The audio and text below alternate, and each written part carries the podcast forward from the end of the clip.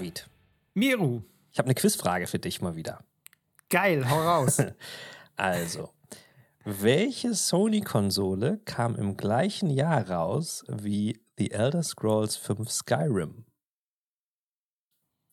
äh, warte. Ja, komm, überleg, überleg. Die PS Vita? Richtig! Ha! Guck! Herzlichen Glückwunsch. Ich wusste, dass es nicht die PS3 sein kann, weil Ja. da kam das Spiel dafür raus und die PSP war älter, ne? Richtig, die PS4 ist von 2004. Genau. Genau. Und die, deswegen frage ich, die PS Vita wurde irgendwie immer von allen so vernachlässigt und, und die hab- haben viele Leute gar nicht auf dem Zettel. Also, Ich habe das Gefühl, so bis es sie nicht mehr gab, dann waren auf Genau. einmal alle voll traurig und wollten unbedingt, dass da jetzt alles drauf läuft und fanden das voll geil. Ja. Und das war so, ja, ein bisschen spät jetzt. allerdings, allerdings ein bisschen spät. Ähm, warum das wohl so war und was so alles die Gründe gewesen sein könnten für den ähm, viel zu frühen Abgang der PS Vita, das besprechen wir nachher bestimmt noch ein bisschen weiter. Es geht nämlich heute um Das hoffe ich. ein äh, Thema, was ich glaube, viele Leute sich schon lange gewünscht haben. Wir machen ja immer mal so eine Reihe an, wie soll man sagen, so Rückblicken oder, oder äh, Geschichtsabrissen. Ich weiß gar nicht, ist das? Nee. Ja, ich weiß gar nicht, ob das eine offizielle Reihe ist von uns, Miro. Ich weiß, dass wir da wieder immer im Vorfeld und in unserer Planung so drüber sprechen, so, ja, jetzt machen wir eine Folge zu Microsoft, machen wir eine zu Nintendo, Ja, machen ja. wir eine zu Rockstar Games und jetzt machen wir eine zu Sony, aber ich weiß überhaupt nicht, ob wir das jemals so kommuniziert haben, dass das so eine, so eine Art Reihe ist. Da habe ich jetzt die Katze aus dem Sack Egal, gelassen. jetzt wisst ihr Bescheid. Es ist eine Themenreihe sozusagen, Mhm. ähm, zumindest in unseren Köpfen und ähm, vielleicht kommt sie auch als solche rüber. ja, ja. Genau, wo wir uns so ein bisschen, meistens ja so an aktuellen Aufhängern, haben wir dieses Mal auch wieder Mhm.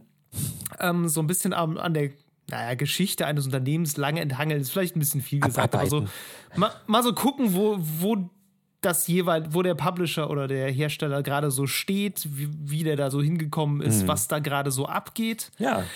Und genau, der, der aktuelle Anlass, das können wir ja schon mal kurz anteasern, Mhm. ist der, der Game Pass für die PlayStation sozusagen. also Sony scheint da Scheint, scheint. eigene Pläne zu verfolgen. Genau. Genau, Man, man weiß noch nichts Offizielles, aber ähm, Jason Schreier und Bloomberg sind da dran. Ja. Und häufig ist dann da ja auch was dran. Ja. Also angeblich soll es demnächst ähm, ein Abo geben, was ähnlich dem des Xbox Game Passes ist. Das bedeutet, äh, man bekommt Spiele für einen monatlichen Grundpreis. Sowas ähnliches haben die schon, auch darüber reden wir gleich noch. Aber vorher, bevor wir in dieses mega diepe Thema einsteigen, David, erzähl doch du mal kurz, was du gespielt hast. Ja, ich habe ähm, im Steam Sale zugeschlagen, Oh, oh.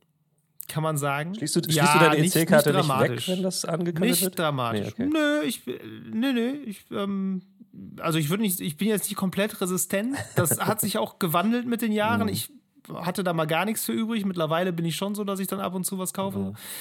Ähm, aber dieses Mal habe ich mir für 5 Euro, das fand ich einen okayen Preis, ähm, Deus Ex Mankind Divided heißt es, Ah, glaube ich, geholt. ja. Also den, äh, den, äh, den neuesten Deus Ex-Teil, was relativ dämlich ist, weil ich keinen davor gespielt habe. Aber ich, irgendwie, weiß ich nicht, ich hatte da Gutes drüber gehört Okay. und dachte mir so, Ja, ja. mal schauen. Also Cyber, Es Cyberpunk ange- 2077 in gut, sozusagen. Ja, es wurde mir angeteasert auch schon als äh, Cyberpunk trifft Dishonored. Ja. Was natürlich ein geiler Pitch ist einfach. Wobei So. das auch ein bisschen übertrieben ist. Aber gut. Es geht. Ja. Es geht. Also, es hat, es hat auf jeden Fall was von beidem. Es ist natürlich weder das eine noch das andere, Mhm. so völlig klar. Aber grundlegend ähm, ist da schon was dran. Also, es ist eine, es ist ein First-Person-Action-Spiel mit deutlichen Immersive Sim-Elementen, Mhm. würde ich mal sagen. Also sehr viel mit, du kannst auf unterschiedlichen Wegen an deine Ziele kommen und deine Entscheidungen haben in einem gewissen Rahmen auch Gewicht Ja. und so. Ja, es gibt so, so bestimmte Systeme halt, ne, irgendwie, dass du, du kannst Gegenstände durch die Gegend werfen und verrücken und Sachen anzünden und unter Strom setzen und all solche, so Physikspielerei, die du halt in Immersive Sims ja oft hast. Wobei man ja, Genau, und davon- man muss dazu auch, ja, Entschuldigung, man muss ja kurz ja auch so zu sagen, dass das erste Deus Ex tatsächlich ja lange bevor es Dishonored gab, diese Immersive Sin-Geschichte erstmal geprägt hat. Also, ne, das, Das stimmt. erste Deus Das Ex stimmt. war. Wobei es das. ja, Ja, ja, genau. Ähm, mit System Shock ja eins Genau. Mhm. der so prägenden, prägenden Spiele auch des Genres. So, ja, genau. Ähm, das ist jetzt quasi so die. Ich glaube, die neue Auflage war Human Revolution. Mhm. Das war davor. Das war halt von Eidos Montreal dann. Und jetzt das ähm, Mankind Divided ist halt jetzt der, der neueste Teil auch von Eidos Montreal. Jetzt nicht unbedingt ein Studio, was genreverdächtig wäre, Nee, das stimmt. sag ich mal. Also eher bekannt für Tomb Raider Ja. und äh, ähnliches.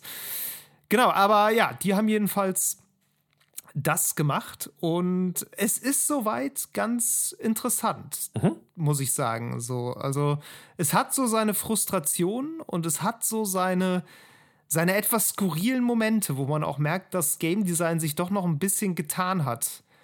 So in den letzten Jahren. Also es ist zum Beispiel sehr interessant, wenn du, wenn du auf Leute zugehst, um die irgendwie niederzuschlagen.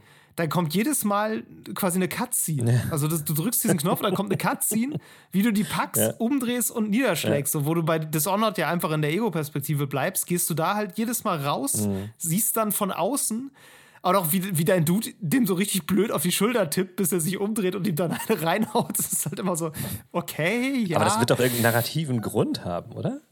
Oder ich gehe davon aus, dass das einfach auch ein bisschen ist, damit du ähm, immer wieder deinen Charakter siehst. ja, okay. Hm. So, das ist, glaube ich, auch so. Und weiß ich nicht, vielleicht war es auch technisch einfach nicht, nicht viel anders machbar, das zumindest in der, in der Qualität dann auch zu machen. Mhm. So, ich weiß auch nicht, ob das irgendwie animationsmäßig Probleme macht. Ey, keine Ahnung, das macht Ja. bestimmt Probleme. Also, aber, Alles aber macht das Spiel, Probleme ist, das Spiel ist von 2016, also ist jetzt auch nicht so steinalt. Das, also, puh. Nee, wie gesagt, ich kann da nur mutmaßen. Mhm. Es ist auf jeden Fall ein bisschen seltsam, finde ich manchmal. So, das sind so etwas seltsame Dinge. Ähm, davon abgesehen hat es eine interessante Atmosphäre, finde ich. Also das, was du eben meintest mit Cyberpunk, aber ein Gut, das, da ist teilweise was dran. Also das hat tatsächlich eine deutlich glaubwürdigere Cyberpunk-Welt auf jeden Fall. als Cyberpunk, weil der Vorwurf, den man Cyberpunk machen kann und der meiner Meinung nach auch hält, ist, dass es im Grunde ein Freizeitpark ist und dass es diesen diesen eigentlich für Cyberpunk als Genre sehr wichtigen Punkt von hier will eigentlich niemand leben, nicht so richtig gut rüberbringt. Mhm. Das stimmt, ja, Weil der dann ja. immer so, wow, voll geil, voll, voll die krasse Stadt, Mhm. voll die coole Welt, voll schön hier alles. Und denkst du, ja, die Aussage ist eigentlich, das ist ganz schön kaputt hier. Ja. So. Und ähm, genau, das Setting von, von Deus Ex Mankind Divided ist eben, dass so eine Art, ja, so ein, eine Apartheid im Grunde entstanden ist zwischen Menschen ohne Augmentation, also ohne Implantate und ohne Prothesen und so. Und eben Menschen, die so künstliche, ja, künstliche Gehirnimplantate, künstliche Lungen, künstliche Arme, Beine, alles. Du kannst komplett Leute ersetzen im Grunde, abgesehen vom Gehirn wahrscheinlich, ähm, haben. So, das ist dann so ein bisschen ausgelöst durch so ein Ereignis, was dann eben im Spiel vorher offenbar stattfand, was ich jetzt nur aus Cutscenes kenne, dass da so ein ich glaube, so ein Virus entfesselt wurde, der dann die Leute hat durchdrehen lassen, die diese Augmentationen hatten und die haben dann irgendwie ein riesiges Massaker angerichtet und seitdem werden die halt überall kritisch beäugt, selbst wenn sie einfach gar nichts machen. Genau. So. Ja, ja. Und du bist halt auch einer dieser Leute, bist halt im Grunde voll augmentiert, also der besteht eigentlich fast nur noch aus Kevlar und Metall.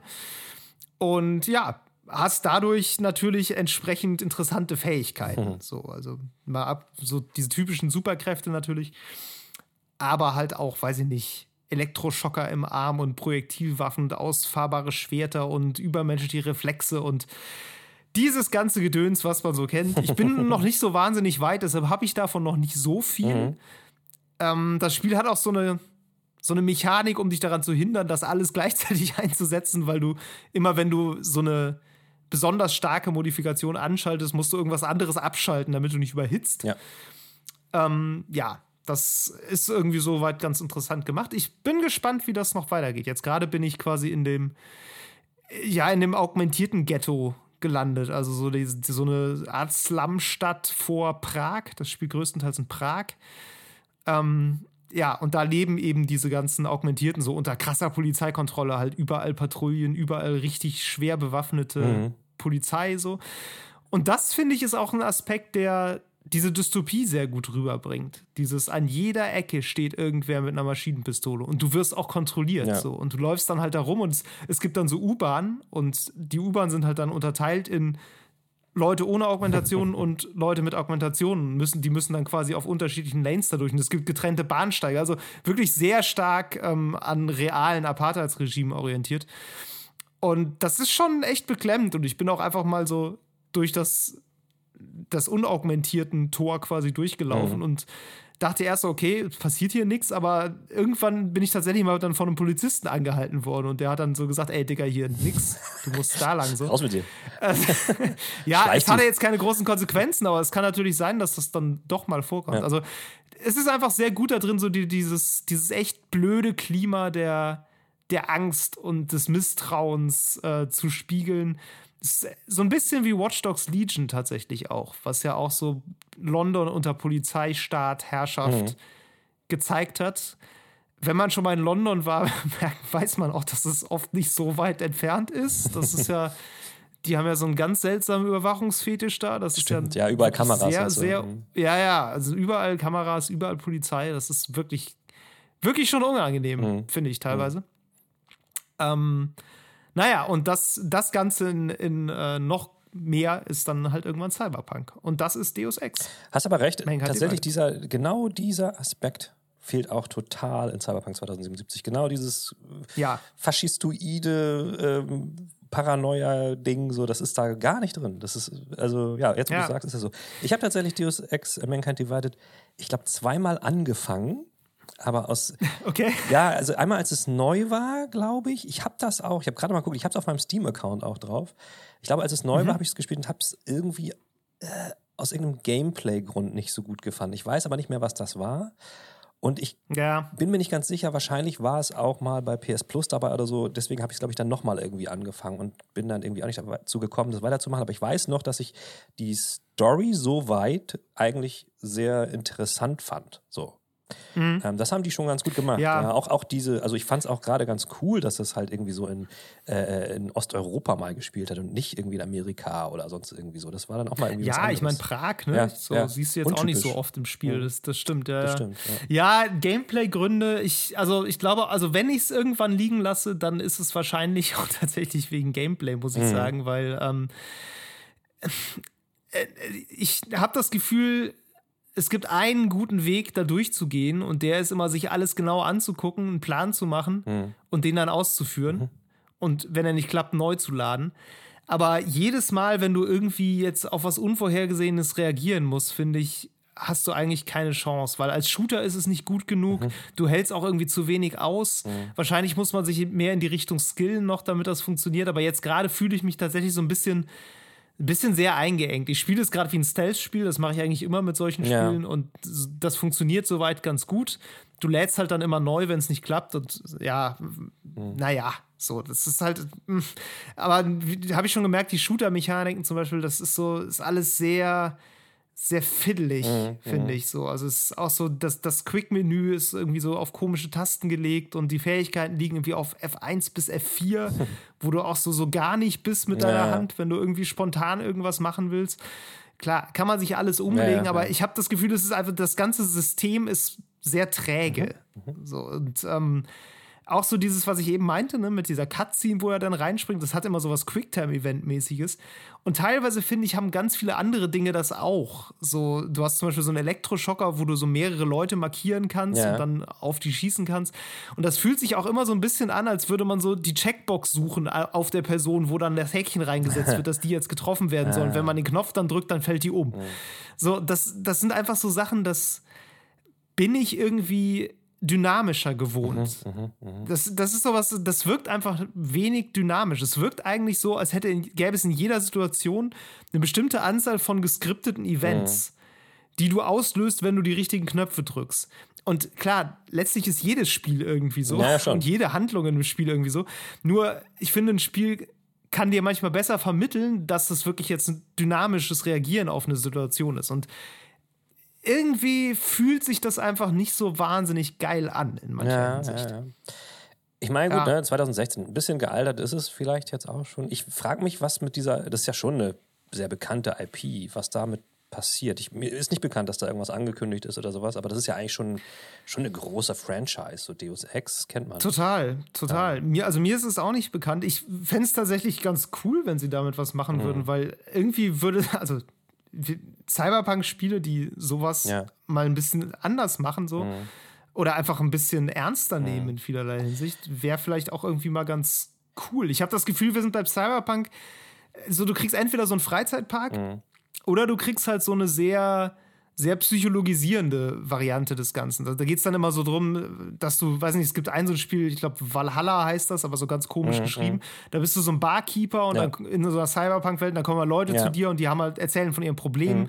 Oder es gibt dieses Cloud-Punk, wo du durch die Gegend fliegst und Leute transportierst und mit denen redest. Also da geht es immer sehr viel um diese, diese Lebensrealität der einfachen Leute in dieser, in dieser Welt, die ja auch so bei Cyberpunk 2077 so ein bisschen auch mit drin ist, ja. aber eben oft auch so sehr an der Oberfläche bleibt. Und das ist auch ein wichtiges Thema von Cyberpunk, aber dieses dystopische, unterdrückende, Überwachungsstaatmäßige, das geht da mal, finde ich, manchmal ein bisschen verloren. Ich glaube, das ist natürlich auch so vielleicht so ein bisschen so ein Indie-Ding, sich dieses emotionale ja, Psycho-Ding anzunehmen. Und, definitiv. Ne, also ich meine, ich kann mir schon vorstellen, dass als dann Cyberpunk 2077 von CD Projekt Red angekündigt war, viele große Entwickler gesagt haben, ja, ey, dann machen wir vielleicht lieber was anderes. Äh, wo, ich meine, Kann gut, sein. auch Eidos Montreal, die haben ja auch mit Avengers etc. genug zu tun gehabt dann wahrscheinlich. Also ich weiß nicht, wann das angefangen wurde zu machen.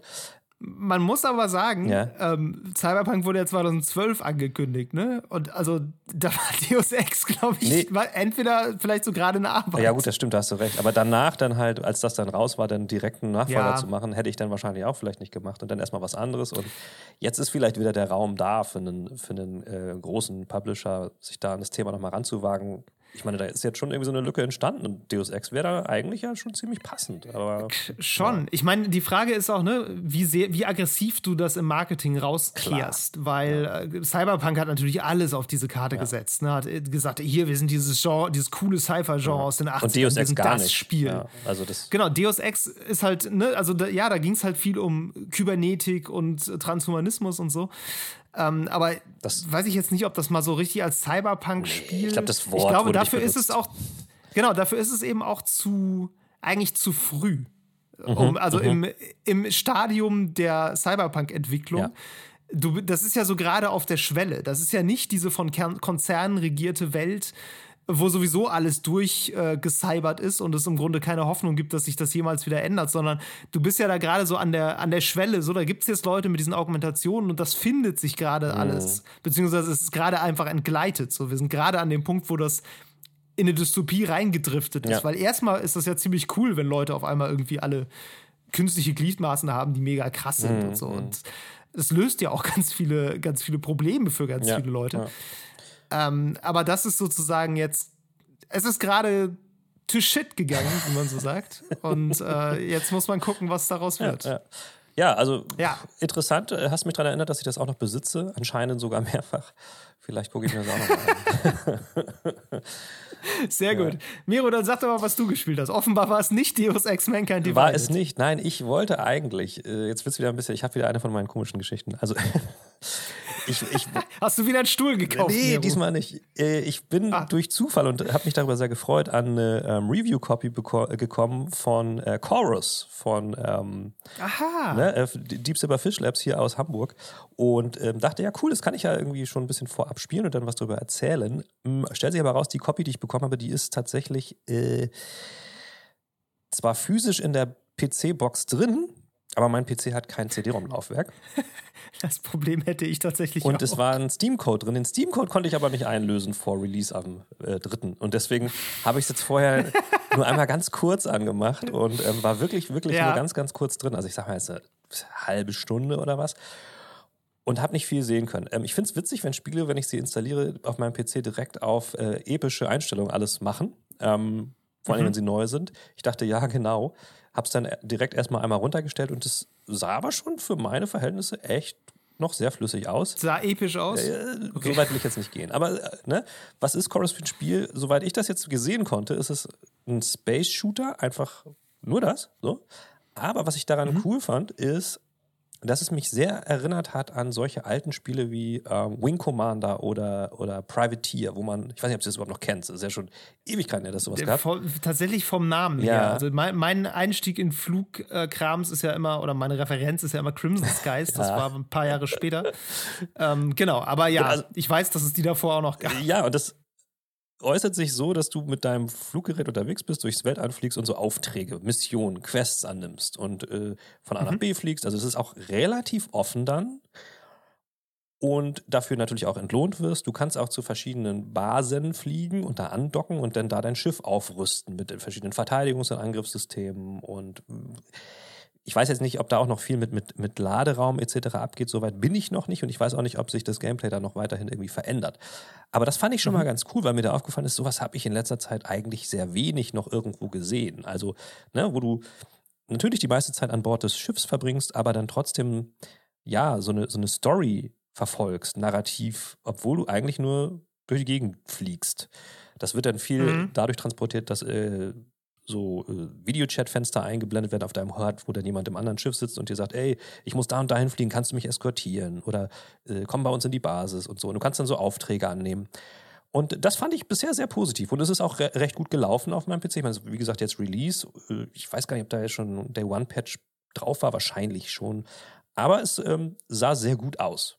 So für, die, mhm. für den ersten Eindruck. Und ich bin immer sehr stolz, wenn es halt tatsächlich deutsche Entwickler schaffen, so eine international beachteten Releases rauszubringen und dann auch jemand aus Hamburg, wo ich natürlich äh, hier sehr lokalpatriotisch bin.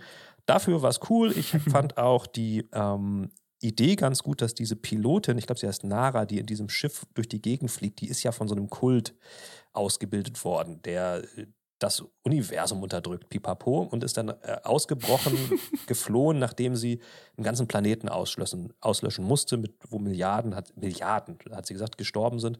Und dann ist sie halt weggegangen. Und das, was sie aufgegriffen haben, ist so ein bisschen dieses, dass sie ihre eigenen Gedanken hört. Also sie hat tatsächlich psychische Probleme, würde ich sagen. Und immer wenn irgendjemand mit ihr spricht, mhm. dann spricht mit ihr, so wie so eine innere Stimme nochmal, ihr, wie soll man sagen, ihr Geist nochmal mit ihr. Das hat mich sehr erinnert an Senua, so, ne? Ja. Und das fand ich irgendwie auch eine ganz coole Mischung dabei, dieses Kultistische da so ein bisschen mit reinzubringen. Aber. Spricht sie nicht auch mit ihrem Schiff? Ja, das kommt aber wohl erst später. Also, das weiß ich auch noch aus ah, okay. dem Marketing, aber jetzt hat sie am Anfang ja. anscheinend nur ein normales Schiff. Also das wird wahrscheinlich okay. noch passieren. Ich fand es, wie gesagt, erster Eindruck ganz, ganz nett. Ich bin gespannt, was da noch so auf mich zukommt. Ich habe dann aber das hast du vielleicht mitbekommen. Ich habe das bei Twitter ja äh, gepostet. Nach, unserem, nach unserer letzten Folge, wo wir über Rockstar äh, gesprochen haben, habe ich nochmal in meinem Bücherregal nach GTA 5 gesucht, weil ich ja gesagt habe, ich vermute, es ist einfach in einer anderen DVD-Hülle gelandet und es war zwischen meinen 80er, 90er Jahre Marvel-Comic-Büchern. Einfach so die Fantastisch. Äh, habe ich bei Twitter dann gepostet, das Video. Und ähm, das habe ich dann weitergespielt, weil ich ja die Zeit dann hatte. Und ich muss sagen, um nochmal zurückzukommen auf letztes Mal, dieses Spiel ist verdammt gut gealtert. Ich meine, das ist von 2013. Gut, ich spiele es jetzt auf PS5. Ja. Es ist ursprünglich auf PS3 released worden. Dann war das ja auf PS4 schon ein Remaster, muss man ja schon dazu sagen. Und ich spiele mhm. jetzt die PS4-Version auf PS5. Das sieht, also wenn das heute rauskommen würde, würde sich, glaube ich, ja. kein Schwanz beschweren. Also das sieht tipptopp aus. Ich habe mir noch mal zum Vergleich alte Testvideos von damals im Internet angeschaut, um zu sehen, ob da jetzt irgendwie zwischendurch ja. was gemacht wurde oder so. Nee, das sah damals auch schon so aus und das sieht richtig, richtig gut aus. Ähm, ja. Krass. Und ja, GTA 5, klar, das macht jetzt natürlich die Kampagne, ich habe Kampagne gespielt, nicht online, äh, vom Missionsdesign auch jetzt nicht immer was total Neues. Ne? Meistens ist das irgendwie, fahr mhm. von A nach B, schießt da alle Leute tot oder mach dies oder das. Oder, aber die die ähm, Bandbreite von Missionen und Questdesign, die da vorkommt, die ist schon, also die holen schon das Maximum raus von dem, was man in so einer Open-World-Stadt machen kann. Und das ist schon mhm. wirklich beeindruckend. Ähm, also, keine Ahnung, in einer Mission musst du mit dem Motorrad auf einen fahrenden Zug springen und über den ganz nach vorne fahren. Oder in einer anderen musst du einen äh, Transportflugzeug im Flug ausrauben und solche Sachen. Also die machen da schon wirklich jeden Bullshit, den du dir vorstellen kannst. Und das machen sie sehr gut. Und dazu, ich habe schon mehrfach gesagt, ich finde die Story wirklich prima erzählt die Charaktere sehr gut geschauspielt und äh, dieser, dieser, ähm, dieser äh, politische Witz, der da immer drin rumhängt, der ist auch wirklich gut gemacht. Also in einem Kampagnenstrang muss man immer so Aufträge für so eine Regierungsorganisation gegen seinen Willen erledigen. Und dann sagen sie zum Beispiel, ja, du musst jetzt in diese geheime Forschungsstation eindringen und irgendwie so ein Nervengift klauen. Und dann machst du das natürlich, bringst hunderte Leute um und so. Und dann ist es so, dass du dann nach der Mission, wenn du sie geschafft hast, fährst du halt im Auto und werden in den Nachrichten im Radio immer so Infos eingestreut. Und dann zum mhm. Beispiel kommt dann so eine Nachrichtenmeldung, das musst du nicht hören, das kannst du hören. Vielleicht kriegst du es auch gar nicht mit, wo sie sagen, ja, in eine Parfümfabrik wurde eingebrochen und irgendwie so eine Parfümprobe wurde gestohlen, dabei wurden Dutzende Wachmänner umgebracht, so, weißt du? Was einfach dann nochmal so, so dem Ganzen noch so ein bisschen mehr Fleisch gibt, der halt auch das irgendwie lustig ist. Ähm, Ja. Man kann natürlich dann immer sagen, vielleicht ist das nur eine Cover-Up-Geschichte, pipapo, aber sowas wird dann immer noch versteckt in so, in der ganzen Welt, die quasi auch dadurch narrativ auf den Storyverlauf reagiert, auf eine ganz bestimmte Art und Weise im Radio. Das finde ich sehr beeindruckend. Also GTA 5, ich habe es jetzt, ich glaube, ich bin ein, zwei Missionen vorm Schluss der Kampagne. Ey, es, es, es hat, es ist sehr gut gealtert, kann ich einfach Na, unterm. Strich sagen. Mega Spiel. Ja, irgendwann, irgendwann werde ich vielleicht auch noch mal Gott, Ze- Zeit haben dafür. Wahrscheinlich nicht. Du, ey, so, so krass lang ist die Kampagne nicht. So krass lang ist die nicht. Was, wa- definiere nicht so krass Äh, ich lang. glaube, die ist knapp über 30 Stunden oder so. Also das geht schon. Tja. Ja, gut. Äh, Miro, alles über 10 kann ich mir nicht ist so, aber ich meine, es ist, es ist kein Assassin's Creed. Also, ne? Ja, ja, ja, gut. Okay. ja, mal sehen. So Vielleicht. sieht's aus, genau. So, jetzt habe ich wieder ganz viel geredet am Stück. Ähm, lass uns schnell, schnell Das ist doch weitermachen, gut weil so. ich bin irgendwie heute, ich, ich bin heute ganz erledigt. Ich muss bald ins Bett. Schnell über Playstation reden. Gut, bevor Mero einschläft, reden wir über Playstation, dann wird er wieder ein bisschen wach.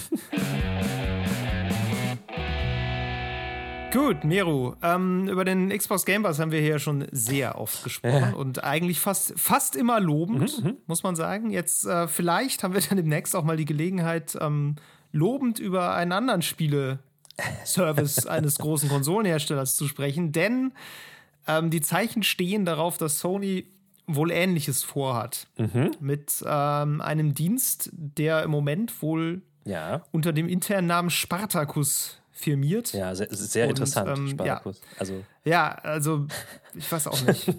generell diese. Bist du Firmen in der Mitte da irgendwie in der Geschichte? Ich so mittel. Ah, ich, ja, ich wusste das mal auf jeden Fall. Der Spartacus, der hat ja da irgendwie so, die, hat er nicht einen Sklavenaufstand geführt und so? Oh Gott, oh Gott.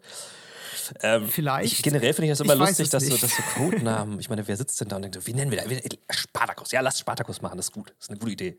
Verstehe ich Ja. aber nicht so ganz, was das soll. Aber Ich weiß es auch nicht. Naja, jedenfalls, Bloomberg hat spitz gekriegt, dass es das wohl Mhm. gibt. Und ähm, wenn das stimmt, dann soll das irgendwann so Anfang nächsten Jahres wohl vorgestellt werden. Mhm. Und im Moment sieht es wohl so aus, als würde das so ein dreistufiges Abo-Modell. Und da soll dann wohl PS Plus und PS Now so ein bisschen zusammengeführt werden. ja. Und ähm, ja, das, der erste Tier ist dann sozusagen einfach PS Plus, also du kannst online spielen, kriegst irgendwie deine Grat Gratis-Spiele ab und zu, so jeden Monat. Ähm, dann gibt es diesen zweiten Tier, da kriegst du dann eben Zugriff auf eine Bibliothek von PS4 und PS5-Spielen. Ja.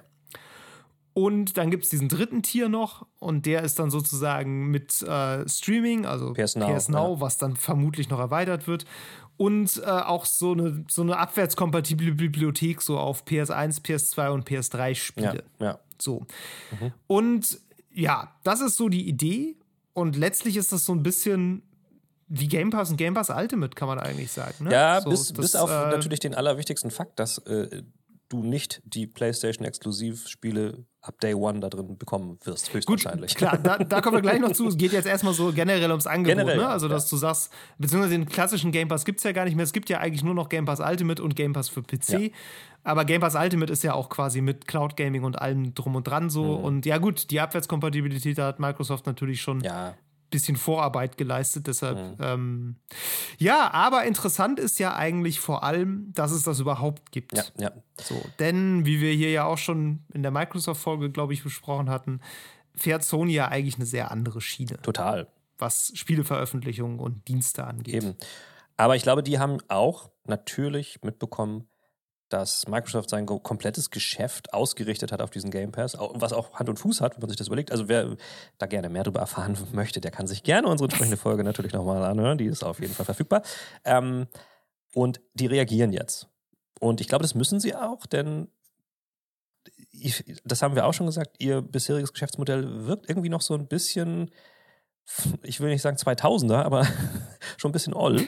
Ja, ich meine, das Geschäftsmodell ist im Grunde, du kaufst eine Konsole für 500 Ja. Euro und dann kaufst du ein Spiel für bald 100 Euro, also Ja. ganz so extrem ist es nicht, aber 80 Euro für die PS5 jetzt, ein neues Spiel zum Release.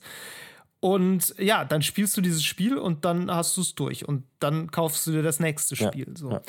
Ähm, während ne, Spielen auf einer Xbox funktioniert komplett anders. Da kaufst du den Xbox Game Pass und suchst dir erstmal aus 300 Spielen eins aus, worauf du Bock hast, installierst noch vier andere und dann guckst du mal, was du durchspielst und was du so ein bisschen anspielst. Und ja, und wenn du Lust hast, kaufst du dir natürlich trotzdem für 80 Euro ein Spiel und spielst es dann durch. Kannst du ja immer auch noch machen. So. Und vor allen Dingen ist die Konsole ähm, eigentlich optional bei Microsoft, muss man sagen. Also. Genau, da, das kommt noch dazu, weil dein Cloud Gaming ist die Konsole ja mittlerweile optional. Ja. So. Nintendo fährt das gleiche Modell ja. immer noch, auch genau wie Sony.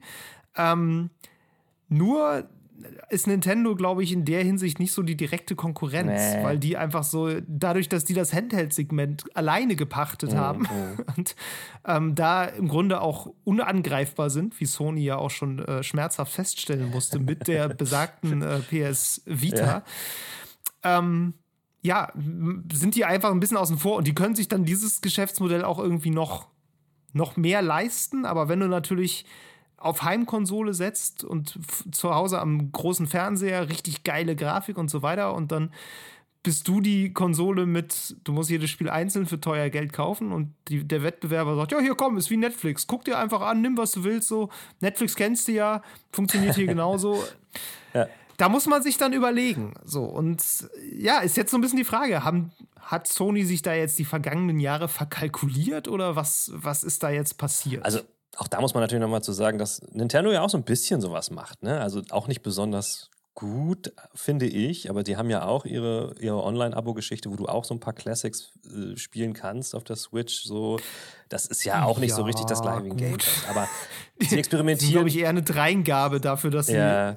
sie überhaupt Geld nehmen. Und sie, ex sie experimentieren auch mit Cloud Gaming so ein bisschen bisher. Die haben auf jeden Fall stehen bei denen alle Türen so ein bisschen offen. Nee, ich glaube auch, dass Sony vor allen Dingen in Sachen Marketing jetzt nachsteuert, weil die halt merken, äh, es wird sehr viel positiv über den Game Pass berichtet und immer wenn das getan wird, sagt man dagegen, oh ja, leider gibt es das bei Sony nicht. Und ich glaube, allein deswegen wollen sie das, wollen sie ein bisschen die Kontrolle über, über das Narrativ wieder zurückerlangen und das mit rauspushen. Sie haben ja gesagt, vor gar nicht allzu langer Zeit, dass so ein 1 zu 1 Modell wie Game Pass sich für sie einfach nicht lohnt, weil ja die Entwicklung der äh, Exklusivspiele so teuer ist, dass sich das einfach nicht rechnen würde. Und das ja. glaube ich denen auch. Das stimmt ja. auch. Die Dinger sind halt wirklich auf Hochglanz poliert und funktionieren in diesem ganzen System anscheinend wirklich nur, wenn du sie quasi on top verkaufst auf die schon recht teure Hardware, muss man ja auch mal dazu sagen. Mm, aber. Klar, ich meine, man kann jetzt natürlich, ganz kurz, mhm. man kann jetzt natürlich einwenden, dass ein neues Halo oder ein neues Forza natürlich auch ein Schweinegeld kostet und Microsoft das, das, ja trotzdem im äh, Game Pass veröffentlicht. Nur, das ist einfach so ein bisschen das, was einem an diese, anhand dieser Dinge immer wieder auffällt. Das sind im Grunde zwei Unternehmen, die in völlig unterschiedlichen Universen, ja. Gewichtsklassen ja. einfach agieren, weil ein Microsoft, was einfach ein unendlich riesiger Konzern ist mit unfassbar viel Kohle und auf unfassbar vielen Einnahmemöglichkeiten. Ja. Ähm, die können sich, haben ganz andere Möglichkeiten, mal eben, weiß ich, wie viele Millionen für einen Forsa rauszuschmeißen eben. und zu sagen, ja, komm Game Pass und das, das kommt dann schon wieder rein. Ja, ja, ja. Ich glaube, das sind Vorleistungen, die kann Sony einfach nicht erbringen, das weil Sony ist bei weitem nicht so groß wie Microsoft. Das wird halt oft vergessen, wenn es gerade wenn es um diese albernen Konsolenstreitigkeiten mhm. geht. Da denkst du manchmal so, ey, wir reden hier, wir vergleichen wirklich Äpfel mit Kirschen. Das ist wirklich ja. eine, völlig, eine, völlig, andere Klasse. Ja, so. Das stimmt. Also da kann rein geldlich. Microsoft jetzt, kann ne? auch einfach erstmal sagen, okay, wir probieren mal zehn Jahre lang Game Pass aus und dann gucken wir, ob sich das rechnet. Ja. Das wird Sony niemals machen genau. können. So, das ist halt für die völliger Quatsch. Nee, genau. So, ähm, trotzdem, wie gesagt, sie, sie probieren da jetzt, glaube ich, so ein bisschen was nachzumachen, ähm, aber das hat, glaube ich, einen anderen Anspruch. Ich glaube nicht, dass es den Anspruch hat, wie bei Microsoft, das Geschäftsmodell zu ändern. Und das ist das, was Microsoft ja. meiner Meinung nach getan hat. Die haben das Geschäftsmodell verändert.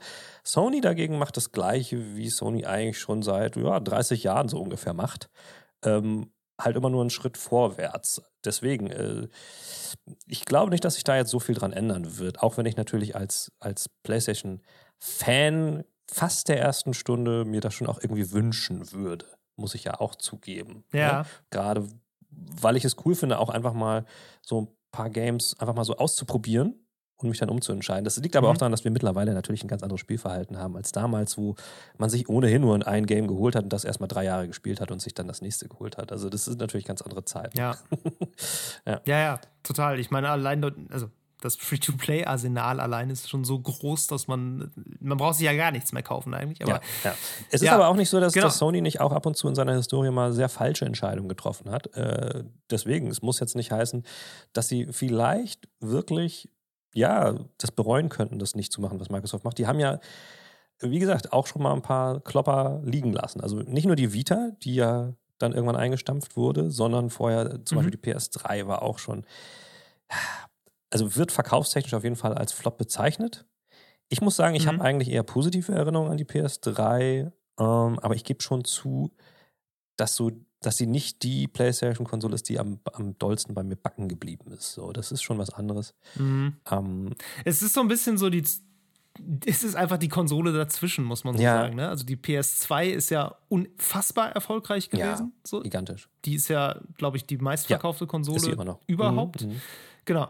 Ähm, und dann so, dann kam halt die PS3. Die, da haben wir ja, glaube ich, auch schon mal drüber gesprochen, über diesen, diese Bekanntgabe des Preises, ja. wo einfach der Preis viel zu hoch war ja. und sie einfach sich komplett verkalkuliert haben und so nach dem Motto, ja, die Leute kaufen es eh. Ja, genau. Und die Leute haben es halt nicht eh gekauft. du solltest so. und, mindestens 600 ähm, Euro dafür latzen, so ein Ding zu bekommen. Genau.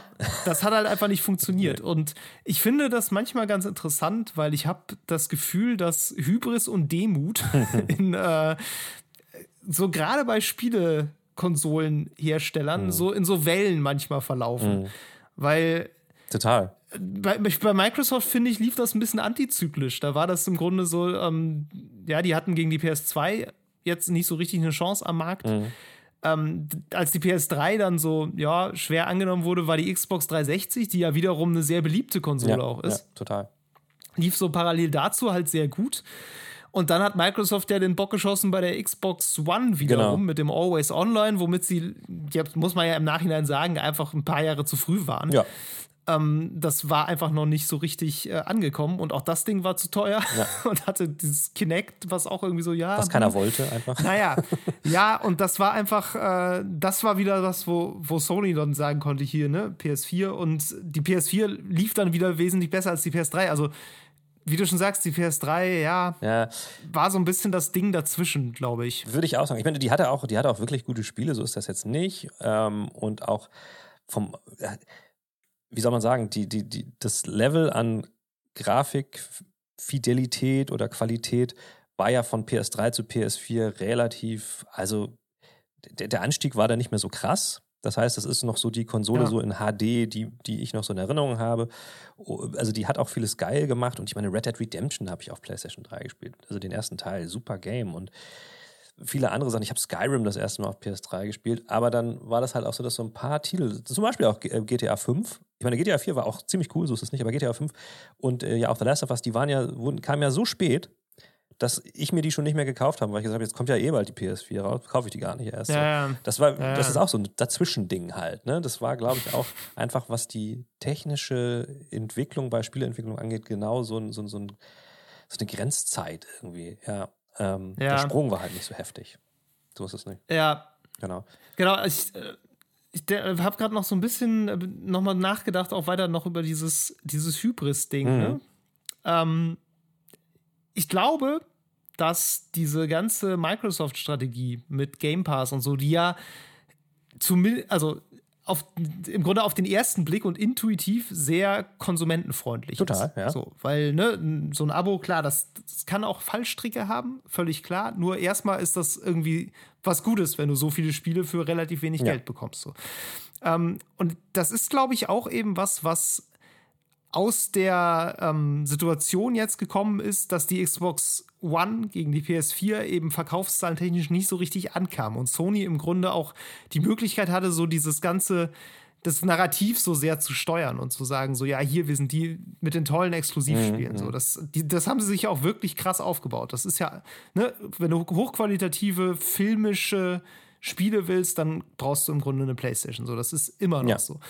Ähm, trotzdem hat das Microsoft im Grunde so in, in eine Demutsituation gebracht, wo sie jetzt sozusagen mit dem Game Pass ähm, kommen mussten, um eben Goodwill zurückzugewinnen. Und ich habe jetzt gerade so, auch wo das jetzt rauskam mit Sony und so, habe ich das Gefühl, auf einer ähnlichen Ebene funktioniert das gerade auch so ein bisschen. Ja. Das ist vielleicht auch so ein bisschen so, man ist mit einer sehr großen, auch teilweise verdienten Hybris, also auch in diese neue Generation gestartet. Mhm. Ich meine, so ein Ding wie die PS5 allein optisch so, ähm, das musst du dir auch erst, das musst du dich erstmal trauen. Ja. Also da, da, da gehört Selbstbewusstsein zu, sowas Ja, gut, das zu hatten sie, Selbstbewusstsein hatten die ja immer schon sehr viel. Genau.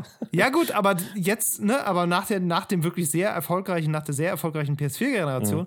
ist da, glaube ich, auch wirklich sehr viel Selbstbewusstsein da. Und wie gesagt, auch zum großen Teil verdient. Ja, kann man schon sagen. Nur, wenn du dann dein Konkurrent auf einmal um die Ecke kommt mit einem Modell, was äh, sehr einfach sehr freundlich Mhm. wirkt und du stehst da so ein bisschen als äh, ja so ja hier alles wie immer und bitte noch 10 Euro mehr.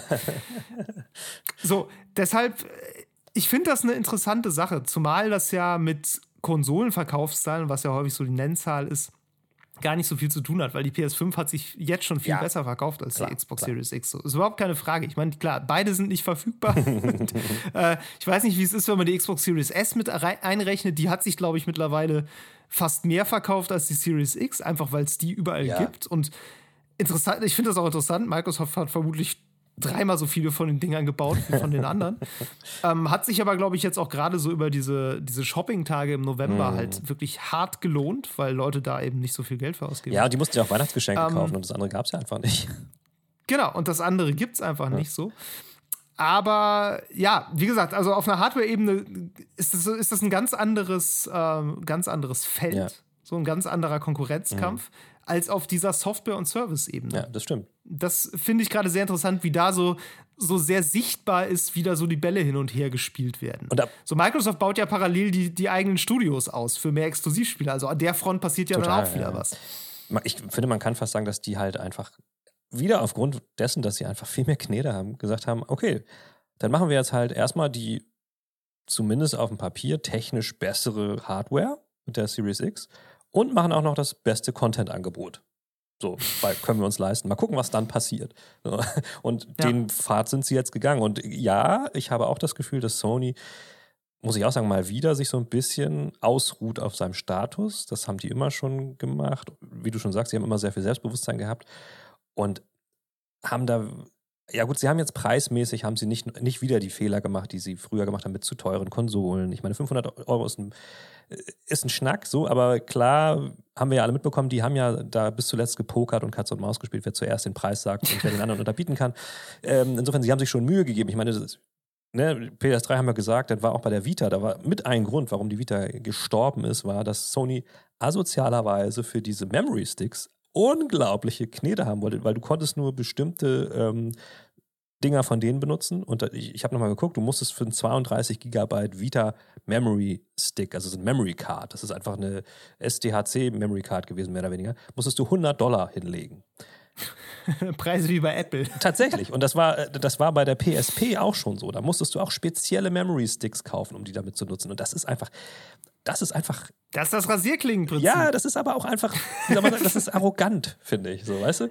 Ja, natürlich, natürlich. Das sind so Fehler, die die gemacht haben, weil sie gesagt haben, ja, wir sind, wieso, wir sind halt Playstation, das ist ja wohl klar. Ich meine, ist ja logisch, dass alle uns haben wollen. Der zahlt die auch ein bisschen mehr. Ja. So, und das, das haben sie ja auch schon weit bevor die PS5 auf den Markt kam, wurde ja auch schon mal auch von denen kolportiert, dass sie sich positionieren als die, ich weiß nicht genau, wie die, wie die Formulierung nochmal war, als halt das, das Deluxe Gaming Accessoire. Also, dass, dass das schon das ein bisschen teurere Gerät sein soll am Markt, so die PlayStation 5. Weiß ich noch, dass sie das, dass das so rübergebracht wurde an die Presse, so damit die Leute sich schon mal darauf einstellen können, dass sie ein bisschen mehr hinlegen müssen, wenn das Ding dann irgendwann mal kommt. Ähm, insofern haben wir ja sogar noch Glück gehabt. Aber ab und zu scheint bei denen diese Arroganz so ein bisschen durch. Und äh, ja. Ja, ich erinnere mich auch gerade noch an so ein, ähm, ach, das, das, was war denn das? Das war, glaube ich, mit so einem, mit so einem Controller, wo es irgendwie, genau, da ging es, glaube ich, darum, ob sie jetzt auch so ein Pro, äh, so einen Elite-Controller rausbringen mit diesen, mit so Rücktasten, Ja. so wie, wie Microsoft ja auch macht. Und irgendwie war das dann so, dass sie gesagt haben, nee, das machen wir nicht. Weil äh, die PlayStation ist ja der beste Ort, um Spiele zu spielen und deshalb hat sie auch den besten Controller. Ja. Und wenn wir den jetzt verbessern, Geht ja gar nicht. dann das, das geht ja, ne? Das, das, das ist ja einfach strategisch unmöglich, Ja, den zu ja. verbessern. Der ist ja schon der Beste. Ähm, wo, wo man dann im Nachhinein sagen muss, ja gut, dieses Rücktastenansatzstück dann als zusätzliches Zubehör rauszubringen, so nach dem Motto, ist, das macht den nicht besser, das fügt dem noch was hinzu. ist, ist philosophisch gesehen eigentlich schon wieder ganz schön geil. Ja, ja, das ist. Ich habe, ich, das kann ich nicht so richtig empirisch begründen, aber mein Eindruck ist, ähm, ich habe mich eine Zeit lang viel mit so mh, auch äh, japanischen, also so ein paar literarischen, romanischen, Roma, romanisch, also ein paar literarischen Geschichten äh, beschäftigt, dass das auch oft so ein bisschen so die sehr konservative philosophische Business-Linie ist, die solche japanischen Konzerne verfolgen, mhm. dass sie halt ein gewisses Ideal einfach äh, aufbauen und ihr Unternehmen darauf ausrichten und dann wird ganz harte Linie danach verfahren. So. Ja. Das wurde erst äh, in den letzten 30, 40 Jahren so ein bisschen aufgebrochen. Ich meine, klar, PlayStation hat auch jetzt einen nicht-japanischen Präsidenten. Ne? Jim Ryan ist kein Japaner, wer das nicht weiß. Ja, das ja. heißt, sie sind da auch schon offen für Neues, aber ab und zu, und das hat man ja auch öfters mal, wenn man tatsächlich mit auch japanischen Gaming-Firmen, Publishern und so zu tun hat, die sind schon sehr streng immer bei all solchen Dingen. Das haben wir bei Nintendo schon drüber gesprochen. Ja, also, und, und das ist, glaube ich, immer so eine Sache, die brauchen dann immer so ein bisschen, um, um dann auch ja, humble zu werden und dann mal einzusehen, dass man dann auch mal was anderes machen muss. Aber ja, ich meine, der Erfolg hat ihnen ja auch oft recht, recht gegeben. PlayStation 2, ey, PlayStation 2, das, das wollte ich auch nochmal sagen. Ich habe das Gefühl, wenn ich mich an die PlayStation 2 zurückerinnere, und ich habe das sogar nochmal nachgeschlagen, dass die halt einfach so unglaublich viele, viele, viele Games hatte. Und es stimmt auch. Ich habe nachgeguckt, also auf der PS2 gab es 3800 veröffentlichte Titel, auf der PS4 wo ich gesagt hatte, das gibt mehr, da gab es insgesamt 3340 veröffentlichte Titel. Und ähm, das sind so viele Spiele, wie am Tag bei Steam rauskommen, glaube ich. Ja, okay, aber das ist natürlich ein ganz anderer Kosmos. Was ich aber, aber wo, ja, worauf ich eigentlich hinaus will, ist, dass ähm, die PS2, glaube ich, auch deswegen so erfolgreich war, weil man damals mit Raubkopien einfach noch leichteres Spiel hatte. Ja, sagen wir, wie es ist. Bist du sicher, dass das so ein großer Einfluss Denke ich wirklich. Denke ich wirklich. Also ganz okay. ehrlich, also soweit ich das mitbekommen habe, war das einfach sehr, sehr, sehr weit verbreitet. Und das ist natürlich, wenn du es so äh, wenn du, wenn du willst oder wenn du es aus einem bestimmten Blickwinkel betrachtest, auch ein bisschen ähnlich wie so ein Game Pass. Und äh, Klar, ne? sicher. so Und deswegen, also ich glaube, das war mit wirklich definitiv ein Grund, warum die PS2 sich so schnell so weit verbreitet hat, weil, ey, du hast dir die Konsole geholt und dann gab es schon immer mal irgendwie Games. So. Ja. Und den Vorteil mhm. gab es bei der PS3 nicht mehr, weil ab PS3 gab es keine, also da gab es keine Piracy mehr. Da haben die das komplett gekillt. Du konntest nicht mehr Raubkopien spielen mit der PS3. Ja. Und das war natürlich, also das ist immer bei einer neuen Konsolengeneration so ein Ding, die Leute wissen, okay, zumindest am Anfang geht das natürlich nicht. So. Ja, ja. Und das hat die PS3 natürlich auch nochmal hart getroffen, weil, ey, du konntest, du konntest Unmengen an Games bekommen damals bei der PS2 und die hatte ja auch so schon. Also, es sind so viele geile Games in, in einer Generation erschienen bei der PS2. Das war einfach unglaublich. Und dann kam ja erst Xbox so. Und ich weiß auch noch, ich habe mir damals irgendwann die erste Xbox gekauft, habe ich glaube ich auch schon mal erzählt und war schockiert, wie wenig ich spielen konnte. Also es, nee, wirklich, es gab ja kaum was. Also ich habe ich hab Halo. Es gab Halo. Ja, ich habe Halo durchgespielt so und dann hatte ich dieses, äh, wie ist das mit diesen Mechs von, von Hideo Kojima, wo sie nochmal so ein Remaster jetzt rausgebracht hatten. Ich weiß nicht. Jedenfalls habe ich das noch gespielt und dann äh, irgendwas anderes und dann dachte ich, ja, super. Hab, dann habe ich sie wieder verkauft. Ja, weißt du, weil, ey. Fable gab's noch, hab ich, ich. Ne? ich Fable gespielt. war doch ein großes hab Ding. Ich nie gespielt, okay. weiß ich nicht. Ich weiß noch, mein Nachbar hatte damals eine Xbox, der hat, glaube ich, Fable gespielt. Ja, also bei mir war das auf jeden Fall noch so, das war so, da war ich Early Adopter und fand das cool, das Ding. Es war so ein riesen Klotz und dieser Controller war so groß und hatte dieses runde Ding in der Mitte und das sah irgendwie cool aus. Ja. Die Kabel waren, glaube ich, grün. Ähm, Geil. Grüne Kabel. Hammer. Und dann war ich aber ganz schnell da wieder, war ich wieder raus. Und ja, das ist, ja, da hat auch, auch damals hat Microsoft irgendwie eher so auf Hardware anstatt auf Content gesetzt, glaube ich. Ich meine, wenn ich zurückdenke, ja. ich glaube auch die meisten PS2-Titel, die ich so viel gespielt habe, waren nicht unbedingt Exklusivspiele. Das ging damals, glaube ich, noch nicht so los. Ich meine, bei PS2 gab es ja auch noch nicht so die Xbox-Konkurrenz, da war das vielleicht noch nicht so wichtig ich weiß gar nicht, ob, ob, Metal Gear Solid war das damals. Das war wahrscheinlich exklusiv, ne? Also ich weiß noch so Sons of Liberty und Snake Eater und so. Das war, das war halt, das war cool. Aber sonst so Exklusivspiele, dieses Gran Turismo von damals habe ich glaube ich nicht gespielt. Nee, also so Exklusivspiele habe ich, glaube ich, damals noch gar nicht so wahrgenommen. Das kam erst später. Das kam tatsächlich erst später. Ich glaube auch, dass man, dass man das damals nicht so wahrgenommen hat, weil das noch viel normaler war, glaube ich. Kann also auch sein. Gerade wenn man so vergleicht mit diesen ganzen Nintendo-Konsolen, mm. Nintendo und Sega, ich meine, das war ja auch immer schon das Ding, dass, ne, mm. es gab halt manche Dinge nur auf der einen und manche Dinge nur auf der anderen Konsole. Ja, das, das, war einfach so. Das war ja. nichts, nichts Außergewöhnliches, weil diese ganzen Third-Party-Entwicklungen, ja. ähm, das war noch nicht so groß zumindest. Ja, und wie gesagt auch. So. Und ich meine, und, und Überschneidung mit dem PC weiß ich gar nicht, wie groß die damals waren. Das, ich meine, ich erinnere mich noch an so Sachen, na, hier äh, Harry Potter Lizenzspiele, wo die auf den Konsolen komplett anders waren als auf dem PC, also solche Ja, Sachen. Ne? stimmt. Da, w- das war ja auch irgendwie noch so sehr getrennte Welten. stimmt, also diese, ja. diese moderne Situation, dass da ein Spiel rauskommt und das ist auf äh, PC, PS4, PS5, Xbox One, Xbox Series X, Mhm. ähm, Mobile und Switch. Jedes Mal das gleiche Spiel, eventuell mit leicht abgeschwächter Grafik oder so. Ähm, das ist ja eine sehr moderne Situation. Also, das war, glaube ich, damals einfach auch noch nicht so sehr der Fall. Ja, und wie gesagt, es gab ja auch eigentlich keine Möglichkeit, also ich meine, wo sollten die Publisher ihre Spiele damals zur PS2-Zeit sonst veröffentlichen? Es gab ja eigentlich nur PC und, und, und PlayStation 2 und dann gab es halt Nintendo irgendwie was, aber das war ja gar nicht vergleichbar. Also ich meine, ich weiß gar nicht, ich glaube Resident Evil 4 zum Beispiel gab es wahrscheinlich auch noch auf dem Nintendo, was war das, GameCube oder was auch immer. Damals zu der Zeit bin ich jetzt gar nicht sicher. Ja, aber ja, sonst gab es ja Die Wii hatte ja auch so ein paar. die, die GTA-Teile von damals, Third Party. drei, San Andreas und Vice City, die waren ja auch nicht, also woanders gab es die ja auch. Also wo sollte man die spielen? Insofern waren das ja. PC. Ja, gut, gut, aber das ist jetzt vielleicht mein persönlicher Eindruck von damals, aber ich weiß nicht, würdest du sagen, dass PC-Gaming damals auch schon so ein großes Thema war wie jetzt? Ich kann das tatsächlich überhaupt nicht beurteilen, weil ich, weiß immer einen. PC hatte. Ich hatte, also ich hatte mal eine PlayStation 2 und wir hatten auch mal eine Wii. Mhm. Aber das war dann echt eher so, da hatte man zwei Spiele für und das, da Ja, war es ne? gut. So, da da habe ich, das, ne, das, da habe ich nicht regelmäßig drauf gespielt in diesem Sinne. Ähm, ich hatte immer einen PC und deshalb für mich war PC-Gaming immer schon das große Ding. Ja. So, das andere habe ich so mehr nebenbei mitgekriegt. Und klar, dann gab es halt Nintendo mit dem Gameboy und so weiter. Ähm, aber ich kann dir überhaupt nicht sagen, wie der Stellenwert da war. Aber klar, PC-Gaming ist heute natürlich eine viel größere Sache, was eben auch, glaube ich, an dieser starken Aufsplittung liegt, dass es halt nicht mehr nur die paar großen Publisher gibt, sondern eben wir eine riesige Indie-Szene haben, wir auch so zwischen Indie und äh, AAA diese Double-A-Produktionen haben, so also ne, so nicht so ganz krass ausproduziert, aber schon mit mit, mit ja großem grafischem Anspruch, sage ich mal. Ähm, solche Spiele, die so dieses Zwischenlevel ausfüllen, das ist eben sehr viel auch ein PC-Thema Ja. Weil es das natürlich alles da gibt. Und wenn du Glück hast, gibt es dann noch eine Konsolenportierung, Ja, ja. weil es sich halt lohnt. So gerade im Double-A-Bereich dann noch ein bisschen häufiger so. Ähm, Ich glaube auch, dass ja. das Multiplayer auf PC, glaube ich, schon früher ein Ding war als auf Konsolen. So. ja, natürlich. Und ähm, ich weiß halt noch, dass ich damals für die PS2 auch, ich, das habe ich schon mal erzählt, ich weiß einfach nicht, wie das passiert ist. Aus irgendeinem komischen Grund bin ich bei der P PS2 in so einen Beta-Testring gekommen und ich weiß nicht mehr wie.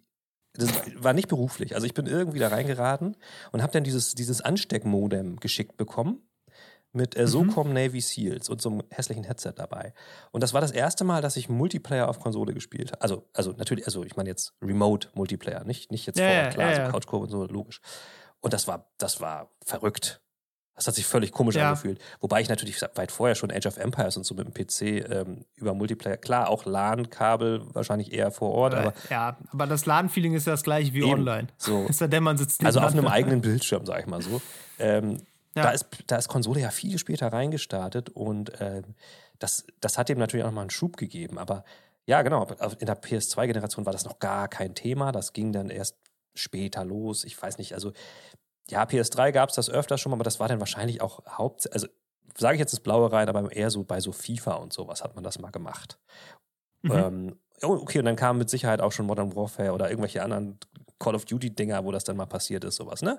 Ähm, aber auf jeden Fall war, war, war so die, die frühere Konsolenzeit natürlich nicht so Multiplayer geprägt. Überhaupt nicht. Nee, klar. Lustig ist ja, dass sich PlayStation auch im Grunde gar nicht darauf dann fixiert hat, ne? Also die, ähm, also Multiplayer-Spiele kriegst du tatsächlich eher auf einer Xbox in größerem Maße, Mhm. würde ich jetzt mal sagen. Also, beziehungsweise über den Game Pass. Ja. So, der Game Pass ist vollgestopft mit Koop und Multiplayer-Spielen etc. So. Und auch das, was Microsoft selber rausbringt, ist ganz stark eigentlich darauf fokussiert. Ja, das stimmt. So, Ja. also äh, ne, nimm Halo, nimm Forza, nimm Age of Empires, nimm äh, hier Gears of War, nimm, ähm, na, was kam denn noch, noch raus jetzt? War doch noch irgendwas mit. Hier, Sea of Thieves natürlich, Ja. das meine ich. Ja klar, nimm Sea of Thieves, ein MMO-Piratenspiel. So. ähm, Fallout 76 so, äh, läuft auch, glaube ich, über den Game Pass im Moment ganz gut. Ähm, und Sony hat sich da ja eigentlich die entgegengesetzte Marke jetzt gebaut. Ja, So, zumindest. Ja, haben wir eben ja schon mal angerissen, mit sehr großem Erfolg Genau, auch ja. tatsächlich. Ich meine, klar, das ist nicht immer, also konstant, also ich sag mal so von Ghost of Tsushima, dieser, dieser Multiplayer-Modus, der ja nachgeliefert wurde, der ist mega erfolgreich gewesen. So, den haben alle geliebt, so, ne? Also da gab es immer Ja. mal schon so Sachen, aber natürlich, grundsätzlich positioniert haben die sich immer über, über das große Singleplayer-Adventure, so, wo du was erlebt hast. Äh, Er wurde nachgeliefert, ne? Da, da siehst Daran sieht ja man schon. genau. ähm, aber ich meine, ich würde mal sagen, auch so GTA Online und so, solche Geschichten, die sind ja auch, äh, ne, also GTA ist deswegen erfolgreich, weil es über Online geht. Ähm, das ist aber auch, auch kein PlayStation Exclusive gewesen. Insofern klar. Nee. Du hast recht, also gr- grundsätzlich kann man sagen, Multiplayer ist nie so im Forefront gewesen.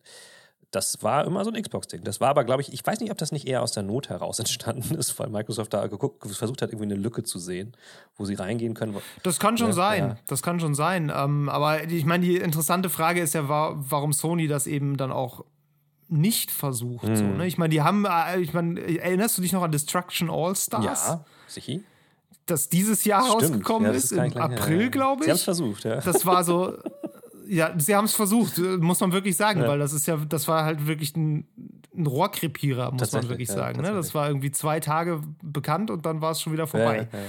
So, oder nimm Godfall, was ja auch irgendwie Ja. äh, PlayStation und PC exklusiv dann Ja. ist. Da bin ich jetzt sehr gespannt. Ähm, das kommt ja anscheinend in, in PS Plus. Dann spiele ich mir das mal endlich mal an, wie das wohl so ist. Ja, aber das ist ja nur diese, diese Endgame-Version, so, okay, glaube ich. keine ne? ich hab's aber, nicht verfolgt. ja, es ist aber auch gratis im Epic Store Ach so. demnächst. Da werde ich mir das auch mal angucken. Aber naja, nur, wie gesagt, also die Multiplayer-Versuche von Sony sind irgendwie so mittelmäßig von Erfolg gekrönt, habe ich das Gefühl. Ja, Deshalb stimmt. ist es ja auch ganz sinnvoll, dass sie stattdessen das machen, was sie, was sie gut können. Ja, ja. Und jetzt, um vielleicht den, den Bogen zu schließen Mhm. und nochmal auf dieses Abo-Modell zu kommen, ist natürlich schon die Frage, was passiert denn jetzt? Was wird jetzt aus dieser Strategie? Also machen sie einfach weiter damit und nutzen das quasi, um das weiter gegen zu finanzieren? Bleibt das jetzt die, die Marke für Exklusivspiele sozusagen? Oder ja, ich weiß nicht, ich meine, es wird ja auch in, in weitere Richtungen geöffnet, ne? Ich meine, die ganzen Spiele kommen ja auch nach und nach alle auf den PC, Ja. was ich ja sehr begrüße. Und äh, wo ich auch nichts Schlechtes dran sehen Nee, ich kann, auch nicht. weil es ist ein Win-Win für alle. Ja. Ähm, ja, so, aber das, das bricht natürlich schon so diese Exklusivität auch so ein bisschen auf. Und klar, das, das, ich finde, das Exklusive ist eigentlich nicht das Wichtigste. Das Wichtigste ist ja diese Art von Spiel, dass die produziert wird, weil da gibt es halt einfach mega viele Leute, die diese Art von Spiel richtig geil finden. Und das werden sie ja vermutlich nicht bleiben lassen. Nee, das glaube ich auch nicht. Ich, ich habe tatsächlich den Eindruck, und das haben wir ja vorhin schon angerissen mit, diesem, mit dieser sehr konservativen Einstellung, wenn es nach denen gehen würde, würde alles so bleiben, wie es ist. So, das nee, glaube ich. Das, ich glaube, das ist, das ist deren Wunschvorstellung. So. Ähm, Ja. Weil warum auch nicht? Ich fürchte halt, dass sie reagieren müssen. Und das ist auch irgendwie, ich will jetzt nicht sagen Novum, aber das ist mal wieder, du sagtest es auch, das ist immer so zyklisch. Das ist so ein Ding, die sind halt, kommen aus einer Position heraus, wo sie eigentlich immer so Speerspitze waren der Entwicklung so in den letzten paar Jahren. Und jetzt kommen sie wieder in die Situation, wo sie stattdessen reagieren müssen auf das, was die Konkurrenz macht, weil die Konkurrenz hat natürlich nicht geschlafen, im Gegenteil, die hat versucht, den Markt umzudrehen. Und damit meine ich jetzt nicht wieder nur Microsoft, sondern ich meine auch, auch Nintendo hat ja aus einer Position heraus den Markt neu aufge, äh, aufge wie sagt man, den Markt aufge, von hinten aufgerollt, das wollte ich sagen. Gerollt? Ja. Das, Feld, das Pferd von hinten Nee, aufgerollt. das Feld von hinten aufgerollt. Das Feld von hinten aufgerollt, das Pferd von hinten aufgezäumt. So sieht es aus. Ähm, weil ne, vor der Switch ging es denen jetzt gerade nicht so gut. So, dann haben sie, haben sie Nee. wieder mal versucht, alles anders zu machen und sind in eine sehr gute Position gekommen. So, das heißt, du hast zwei sehr dynamische äh, Konkurrenten, die andere Dinge tun und bist in der Position, wo du am liebsten drin bleiben würdest. Also funktioniert das auf lange Sicht? Gute Frage. Also, was können sie tun? Entweder immer noch geilere Singleplayer-Games machen, die man noch eher für 80, 90, 100 Euro kaufen will Na, oder reagieren und auch was ändern. Ich kann mir das, ich, ich meine, es gibt ja auch im, im, im Streaming-Bereich, jetzt bei Netflix nicht unbedingt, aber zum Beispiel bei Disney Plus gibt es ja auch das, dass sie manche Filme mit so einem Sonderzusatzpreis dann äh, zeigen. Mhm. Vielleicht machen sie irgendwann sowas, dass du quasi dieses Spartakus-Ding abonnierst und dann gibt es die Exklusivtitel für 20 Euro Aufpreis damit rein oder sowas. Vielleicht, vielleicht Ja. geht es in die Richtung. Ich weiß es nicht, aber Tatsächlich hat äh, beim Game Pass hat Microsoft das neulich Ja, gemacht, so? als ähm, ja, ja, als Forza rauskam. ähm, Forza Horizon 5 war ja ab Tag 1 im Game Pass. Ach, da gab es diese, ja. Wenn du, wenn du diese Premium-Edition vorbestellt hast, dann, äh, die hat irgendwie, glaube ich, 90 Euro gekostet oder so. Da ist dann der, der DLC und alles mit drin. Und dann konntest du irgendwie schon fünf Tage vorher spielen. Ja. Und dann gab es noch so ein Extra-Tier. Wenn du ein aktives Game Pass-Abo hattest, konntest du die Premium-Version für, ich glaube, 60 Euro kaufen. Das ist aber immer noch krass viel. So. Also, Naja, gut, aber dann, dann sparst du dir quasi, ne? Also, das wird dann verrechnet mit dem Game Pass-Abonnement so ein bisschen. ja, oder du wartest fünf Tage und zahlst halt keine 60 Ja, gut, Euro. äh, du, ich sage ja auch nicht, dass man das kaufen Nee, nee. muss, aber ich weiß auch nicht, ob es 60 Euro war. Es war auf jeden Fall wesentlich günstiger als die, äh, die volle Version und es ging halt darum, wenn du Game Pass hast, kannst du diesen Bonus günstiger kriegen, Ja. wenn du ein bisschen was Ja, zahlst. sicher. Also, aber äh, das würde ich, also würde ich nur unterstützen, wenn es halt deutlich günstiger dann wäre als Aufpreis. Wie gesagt, wie bei Disney Plus und 20er, finde ich, das hätte ich beim Film auch nicht gemacht, aber bei so einem richtig krassen Ja. Blockbuster-Game könnte ich mir das tatsächlich sehr gut vorstellen. Das wäre ein Weg. Ja. Ähm, ansonsten weiß ich nicht genau. Das ist ja generell die Frage, was passiert jetzt denn hardware-technisch, wenn wir über die PlayStation Hardware sprechen? Wo soll das hinführen? PlayStation 6, ich weiß, hat keiner Bock drauf, dass wir jetzt schon wieder anfangen mit Spekulationen, aber ich, ey, ich, Ich habe eben, als ich gegoogelt habe zur PlayStation, um ein bisschen noch was anzulesen, so, tatsächlich schon den ersten Artikel gesehen, wann kommt Ja, die PlayStation na klar. 6 und so, was kostet die PS6? Das war Ja, so, logisch. Leute, vielleicht warten wir erst mal, bis die PS5 verfügbar Ja, ich meine. SEO funktioniert halt. Ne? Aber ich bin ja der Meinung, ich glaube tatsächlich nicht mehr, dass noch neue Konsolen kommen. So. Ich bin, ich bin schon soweit, ich glaube. Du legst dich ich leg fest. mich fest. Du legst dich fest. Ich glaube nicht, dass. Obwohl wir hier über ein Unternehmen reden, was notorisch äh, Ja. langsam Ja. darin ist, Ja. seine Meinung zu ändern und es am liebsten so hätte, dass alles bleibt. Was ich schon ist. glaube, ist, dass noch sowas kommt wie die PS5 Pro oder keine Ahnung, die PS5 Slim. Das glaube ich schon. Aber ich glaube, wir sind so weit, dass in, in sieben Jahren, muss man sich mal überlegen, also in sieben Jahren kommt, glaube ich, nicht noch eine neue Hardware-Konsole raus, sorry. Und wenn, dann ist es eher so ein Hybrid-Ding, was wirklich mega klein ist und nichts auf der Brust hat und alles über die Cloud löst. Also Okay. kann ich mir nicht vor, sorry, also dafür ist es jetzt schon zu weit fortgeschritten. Deswegen, ähm, pff, we will see. Vielleicht, ich, ich irre mich ganz oft. Ich habe ich hab ja auch gesagt, dass die Nintendo Switch ein totaler Flop wird und keiner die haben will. Insofern, ähm, Das, das war tatsächlich ein völliger Schuss in ich, ich, ich finde sie nach wie vor, finde ich das Ding zu teuer. Also sorry, aber 320 Euro, bitte dich. Also, Du kannst ja auch für 180 als Handheld ja, das kaufen. ist aber nicht das Gleiche. Nicht für Familien. So. Wenn die runtergesetzt ist, gibt es ja auch für 270. Ah, Ja, aber, äh, da, ey, ich hätte, ich hätte, also ich würde sagen, Nintendo, ich meine, ist jetzt völlig off-topic, aber also die Nintendo Switch hätte ich neu verkauft, Launchpreis 299. So. Hätte ich völlig okay gefunden, aber nicht 320. Ist jetzt der normale Preis. ja, aber ich rede ja auch vom Launchpreis. Ich rede ja vom, jetzt jetzt Ja. würde ich sagen, ja, Digga, macht 2,50 oder so. Let, letzter Preis. So. Das Lustige ist ja, ne, das ist jetzt weiterhin leicht off-topic, aber dass du bereit bist, 500 Euro für eine PlayStation 5 hinzulatzen, aber nicht für eine Switch. Ja, ey, gebe ich offen So, zu. und das hat, genau, und das hat nur was damit zu tun, dass du in diesem Grafik- und Performance-Denken drin bist und genau weißt, dass die eine weniger leistet als die stimmt andere, obwohl sie, wenn man ganz ehrlich ist, durch die Tragbarkeit eigentlich das Gerät mit dem Zusatznutzen ist und eigentlich teurer sein sollte als die PS5. Also es, das ist nicht richtig, was du sagst. Ich äh, gebe zu, dass ich dieses Geld ausgegeben habe und ähm, ich mich auch ein bisschen dafür schäme, aber das ist nicht, weil ich irgendwie auf Leistung und Performance getuned bin, sondern weil ich halt auch schon wirklich ein langjähriger PlayStation-Kunde bin. So.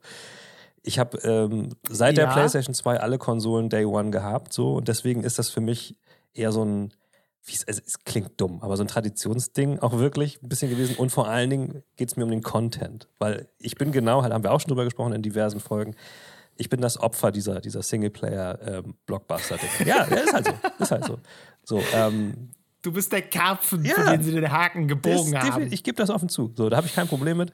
Ähm, und deswegen, also ich, ich war noch nie dieser Nintendo ähm, Exklusivtitel-Fan. Also ich habe ich hab Breath of the Wild fand ich mega, mega gut und ich habe es auch durchgespielt.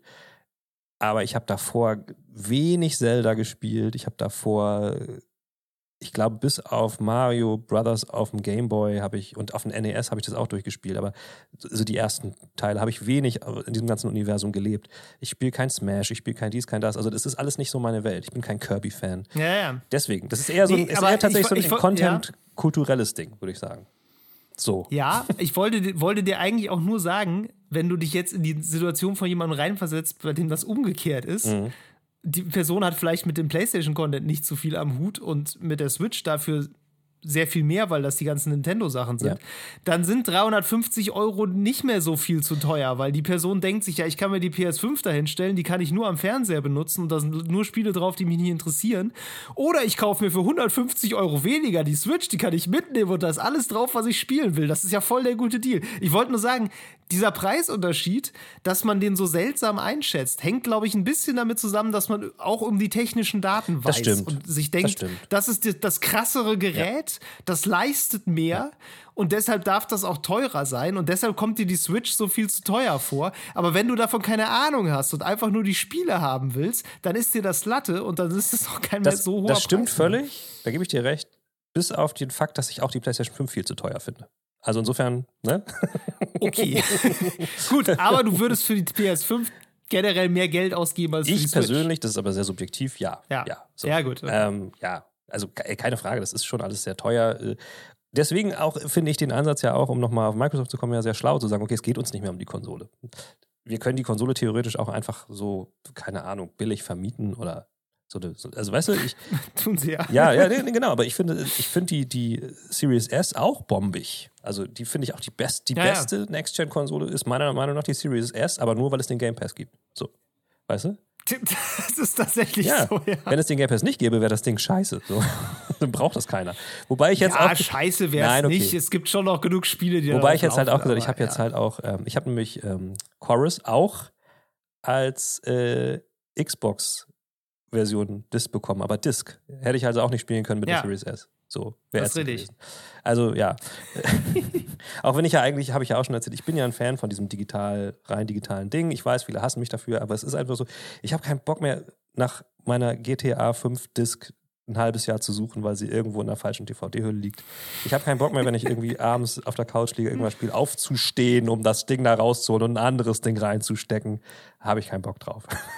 Ich bin halt eine ja. faule Socke, ist halt so. Guck, Mero, und PlayStation hat deine Gebete erhört, demnächst dann auch mit gebührendem Abstand, ja. der für den Sinneswandel einkalkuliert werden muss, dann auch eben wahrscheinlich mit Abo-Dienst. Ich bin sehr gespannt. Ja. Ich finde das äh, cool. Ja, so. ich, auch, ich äh, bin ja auch Fan des Game Pass und bin da sehr gespannt, was dann da so der Deal ist. Und äh, ja, ich hoffe ein bisschen, dass ähm, Sony seine etwas, ja, manchmal schwierige Haltung zu Indies auch da ja. so ein bisschen äh, überspringt vielleicht. Da haben wir jetzt gar nicht so sehr drüber gesprochen. Auch aber ein Grund, warum die, Indies, warum die Vita übrigens gestorben ist, weil sie keine Indies zugelassen haben auf dem Ding. Äh, ja, das ist halt doof. Das hat die Switch halt anders ja. gemacht. Gut, die Switch hat das gegenteilige Problem, da läuft jeder Schrott drauf und der E-Shop ist zugekleistert damit, aber äh, es läuft halt auch jeder geile Scheiß ja, da drauf und das ist dann eben ganz cool. Total. Und ähm, also PlayStation ist wohl sehr schwierig, wenn es um Indie-Zusammenarbeit geht. Und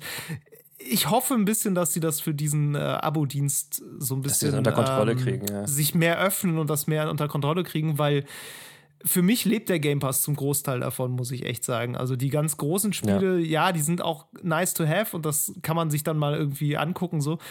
Aber gerade diese ganz kleinen Dinger, die man sonst sich jetzt auch nicht unbedingt gekauft hätte, weil man nicht genau weiß, was kriege ich da mhm. und habe ich da überhaupt Bock drauf und vielleicht will ich ja nur mal kurz reingucken. Ja. Das sind alles so Sachen, die man über sowas super machen kann. Und ich bin wirklich gespannt, ob die PS5 doch noch eine Indie-Konsole dann wird. Das fände ich auf jeden Fall Das fände ich auch gut. Ich bin auch da ähm, nochmal ganz abschließend sehr gespannt drauf, was dann ähm, mit diesen Tiers, wie das dann funktioniert. Weil ich habe jetzt nämlich auch gerade beim Black Friday, bin ich auch drauf reingefallen, habe nochmal für zwölf Monate PS Plus verlängert, weil es gerade so günstig günstig war. Gab es für 40 Euro? Ja, ja genau. Ja, ob, ob die das, ob die das dann wie, das war ja beim Game Pass auch, glaube ich, irgendwie so, dass das dann dieses Xbox Gold wurde dann irgendwie umgewandelt, das Guthaben, pipapo und ich hoffe, dass ich da. Ja, aber so über 30 Wege, oder? Das war das sehr war komplex, super ja. kompliziert. Aber ich hoffe, dass ich dann auch irgendwie so ein Upgrade bekomme und dann irgendwie alles schon Spartakus-mäßig am Start ist. Hm. Das wäre ganz geil. Mal gucken. Am Starterkurs. Am Starterkurs, so sieht das aus. Gut, wir werden wir sehen. Werden sehen. Äh, Anfang nächsten Jahres soll es soweit sein. Äh, wir schauen wir mal. Wir schauen mal, ne? So, David, jetzt genau. bald Game Awards, ne? Oder was? Jetzt bald Game Awards tatsächlich, mhm. ja, mhm. richtig. Wann, wann sind die eigentlich? Ich krieg seit einer Woche die ganze Zeit Nachrichten dazu, aber ich weiß überhaupt nicht, wann die ich sind. Ich weiß es auch nicht genau, kann nicht mehr lange dauern. Ich fürchte, nächste Folge müssen wir das mal erwähnen. Das können wir vielleicht machen. Schauen wir mal. Alles klar. Eventuell. Freuen wir uns drauf. Gut. Dann, bis dann. Mach's gut. Ciao. Das war Level Cap Radio Folge 78. Wenn euch die Episode gefallen hat, lasst uns eine nette Bewertung da, abonniert diesen Podcast und empfehlt uns gerne weiter. Lob, Kritik, Anregungen oder Spieletipps gehen an levelcapradio at gmail.com. Auf Twitter findet ihr uns unter @lcrpodcast. Außerdem twittere ich unter @hamlabum und Miro unter @djmiro. Danke fürs Zuhören und bis zum nächsten Mal.